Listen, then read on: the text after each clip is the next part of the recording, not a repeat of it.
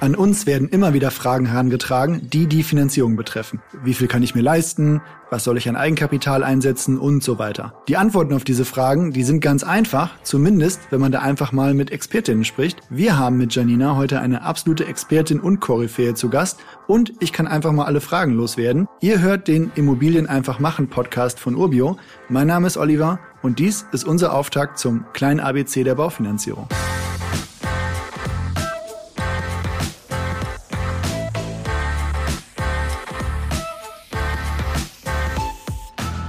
Wenn man sich als Anfängerin Immobilien ansieht, dann ist man ja erstmal mit verhältnismäßig hohen Beträgen konfrontiert. Also meistens ja mindestens ein hoher fünfstelliger oder sechsstelliger Bereich. Wenn man dann auf den eigenen Kontoauszug oder Gehaltszettel schaut, dann beschleicht einen meistens die Frage, was kann ich mir denn eigentlich leisten? Wie geht man bei der Beantwortung der Frage hier vor und gibt's da Faustregeln? Okay, die Frage nach dem Kreditrahmen stellst du dir sinnvollerweise direkt am Anfang. Denn es ist ja einfach immer doof, wenn du was richtig Tolles gefunden hast, das du am Ende nicht bezahlen bzw. finanzieren kannst. Im Fall von Immobilien stellt die Bank die sogenannte Haushaltsrechnung an. Dazu hatten wir ja auch schon mal in einer anderen Episode gesprochen. Also wer da gern nochmal reinhören möchte, den Link findet ihr in den Show Notes. Bei der Haushaltsrechnung dreht die Bank dann aber quasi einmal alle deine Einnahmen und Ausgaben auf links und stellt deine Kreditwürdigkeit sicher. Eine einfache Berechnung ist es, wenn man das monatliche Haushaltsnettoeinkommen mal 100 nimmt. Das sind jedoch nur die Formen der Bank. Wichtiger ist eigentlich, was möchte ich mir überhaupt leisten? Hier empfehle ich, mal über einen Monat einen Haushaltscheck zu machen und jede Ausgabe zu erfassen, um das Ergebnis zu haben, was zuzüglich der Miete monatlich überbleibt. Bei einer Kapitalanlage lässt man die Mietausgaben natürlich stehen und rechnet noch die neuen Mieteinnahmen dazu. Ja, ich glaube, die Rechnung muss ich bei mir auch noch mal genauer machen. Aber unterscheidet die Bank eigentlich danach, ob ich eine Anlageimmobilie kaufe oder ein Eigenheim finanziere? Zumindest berücksichtigt sie bei einer Kapitalanlage auch die Immobilie selbst. Da wird nochmal genau bewertet, ob das Objekt auch wirklich den Preis wert ist, wie die Renditeerwartungen sind und wie der monatliche Cashflow aussieht, den du mit der Mieteinnahme erzielst. Die Bank geht immer von Worst-Case-Szenario aus. Man muss sich die Rate auch mal mit einem Leerstand leisten können. Daher werden die Mieteinnahmen meistens nur mit 75 Prozent herangezogen. In der Konditionsgestaltung wird jemand, der die Immobilie selber nutzt, meistens noch mal besser bewertet als jemand, der sie zur Kapitalanlage kauft. Nina hat es auf den Punkt getroffen. Bei der Bewertung der Immobilie rechnet die Bank nicht nur über den Sachwert, sondern auch über den Ertragswert. Bedeutet, wie rentabel ist dieses Objekt überhaupt? Kannst du mir noch mal kurz den Unterschied zwischen den Bewertungen erklären, Janina? Bei dem Sachwert wird die Immobilie an sich bewertet und das meist über Bewertungssysteme wie VDP und Sprengnetter. Diese nutzen wir bei Urbio auch. Und bei der Ertragswertberechnung stellt man alles rein auf den Rohertrag, also Netto-Kaltmieten der Immobilie ab. Je nachdem, wo die Immobilie liegt, wird dann mit unterschiedlichen Faktoren gerechnet. Ja, dann bleiben wir einfach mal bei unserem Steckenpferd Immobilieninvestment in vermietete Immobilien.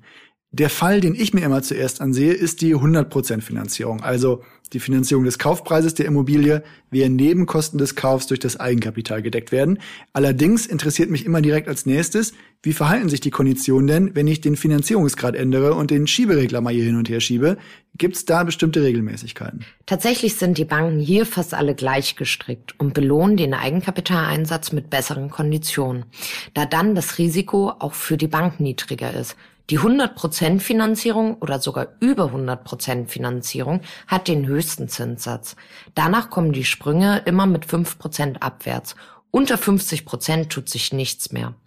Wo heute der attraktivste Zinssatz liegt, ist unter 90% oder sogar unter 85 Es kann sich immer lohnen, einen Vergleich zu ziehen, Eigenkapital einzusetzen und den besseren Zinssatz mitzunehmen oder aber die höhere Kondition zu nehmen und einfach liquider zu bleiben. Wenn man da ganz konservativ rangeht, dann kann man als Richtwert so 20 Prozent des Kaufpreises ansetzen. Das heißt, dass du dir 80 Prozent des Kaufpreises von der Bank leist und dann den restlichen Betrag plus die Nebenkosten aus eigener Tasche bezahlst. In einem einfachen Rechenbeispiel vielleicht nochmal, dann sind das bei einer Wohnung für 100.000 Euro. 80.000 Euro, die du über die Bank finanzierst und 30.000 Euro, die du an Eigenkapital dazu schießt. Also 20.000 Euro für das Objekt und 10.000 Euro an Nebenkosten für Grundbuch, Notar, Makler und die Grunderwerbsteuer. Gibt es eigentlich einen Mindestbetrag, den ein Immobiliendarlehen aufweisen sollte oder ab wann lohnt sich der Vergleich? Viele Institute haben mittlerweile eine Mindestdarlehenssumme von 50.000 Euro. Darunter reden sie eher von einem Konsumentendarlehen. Aber ja, Oliver, ist es richtig. Je mehr Darlehensvolumen, umso besser die Kondition. In der Konditionsgestaltung gibt es somit die Auf- und Abschläge für Eigennutzerinnen oder Kapitalanlegerinnen sowie bei der Darlehenssumme und ebenso bei dem Finanzierungsauslauf. Manchmal gibt es auch noch Sonderaktionen bei den Banken, wie zum Beispiel der Abschlag in gewissen Regionen. Weil wir hier beim kleinen ABC der Baufinanzierung sind, eine weitere Frage. Was versteht man denn unter Finanzierungsauslauf? So wie Nina es vorhin schon erklärt hat, es ist die prozentuale Finanzierung des Objektes. Beispiel, ich habe einen Kaufpreis von 100.000 Euro und beantrage ein Darlehen von 80.000 Euro. Dann haben wir den 80-prozentigen Auslauf. Ah ja, also weil es so direkt mit dem Finanzierungsauslauf zusammenhängt, mal die Folgefrage, welche Tilgung wird denn am häufigsten gewählt oder was kann man da noch mit auf den Weg geben? Die meisten Kundinnen wählen heute die zweiprozentige Tilgung. Mit einer höheren Tilgung sinkt bis zu einem gewissen Grad auch der Zinssatz. Also wenn ich jetzt Zins und Tilgung habe, dann kann ich zusammen mit den Kosten für die Immobilie ja auch den Cashflow berechnen. Ich kenne da Leute aus beiden Gruppen, würde ich sagen. Die einen nehmen negativen Cashflow einfach in Kauf, weil sie von der Wertentwicklung so überzeugt sind und andere achten peinlichst darauf, keinen Cent monatlich drauf zu zahlen. Welche Auswirkungen hat ein neutraler, positiver oder negativer Cashflow auf meine Finanzierungsfähigkeit und sollte ich dementsprechend eher neutral, positiv oder negativ bleiben? Es gibt Standorte, in denen wir über Brutto-Mietrenditen von unter drei Prozent sprechen. Da geht der Wunsch mit 100% Finanzierung und ohne weiteren monatlichen Zuschuss aus dem eigenen Portemonnaie nicht gerade auf. Bei der zweiprozentigen Tilgung, die auch die meisten Banken voraussetzen. Es gibt allerdings immer noch einige Banken, die auch 1% Tilgung begleiten. Bedeutet also damit, dass ich bei negativem Cashflow meine eigene Haushaltsrechnung verschlechtere und das Spiel somit nicht ewig weiterspielen könnte. Ja, genau. Also du solltest schon darauf achten, deine Strategie nicht ausschließlich auf Immobilien mit negativem Cashflow auszurichten. Es gibt bei den Konditionen für die Finanzierung also auch regionale Unterschiede. So viel habe ich auf jeden Fall schon mal mitgeschnitten. Aber hat meine persönliche Bonität eigentlich einen großen Einfluss auf die Konditionen, die mir angeboten werden? Oder ist das, sagen wir mal, nur ein Hygienefaktor und was wirklich zählt, sind Objekt und Lage? Das liegt gar nicht mal so sehr an dem Standort als solches, sondern es liegt an dem Bankenmarkt vor Ort. In NRW haben wir beispielsweise viele unterschiedliche Sparkassen und Volksbanken. Je mehr Angebot am Markt, umso besser ist die Preisgestaltung. Die eigene Bonität wird für die Konditionierung gar nicht herangezogen, sondern eher für die Machbarkeit. Also wenn ich heute deine Checkliste für die Unterlagen einmal abarbeite, Janina, wie lange dauert es, bis ich eine Finanzierungszusage bekomme und den Kredit wirklich abrufen könnte? Das geht eigentlich ziemlich schnell. Wenn wir alle notwendigen Unterlagen des Käufers bzw. der Käuferin haben, dauert es circa drei bis fünf Tage, bis wir die Rückmeldung von den Banken haben. Im Jahresendgeschäft kann es auch mal länger dauern. Ja, die erste Rückmeldung bekommst du meistens wirklich schnell. Bis der finale Kreditvertrag dann aber auf deinem Tisch liegt, kann es schon mal zwei Wochen dauern. Jetzt nehmen wir mal den Fall, ich habe Blut geleckt und weil ich meine persönlichen Unterlagen mal geordnet habe und jetzt auch mal alles aktuell vorliegen habe, möchte ich gleich ein weiteres Objekt kaufen. Kann ich jetzt noch weitere Ankäufe tätigen oder wann ist da Schluss? Klar, Oliver. Du kannst in der Regel gleich die nächste Immobilie kaufen.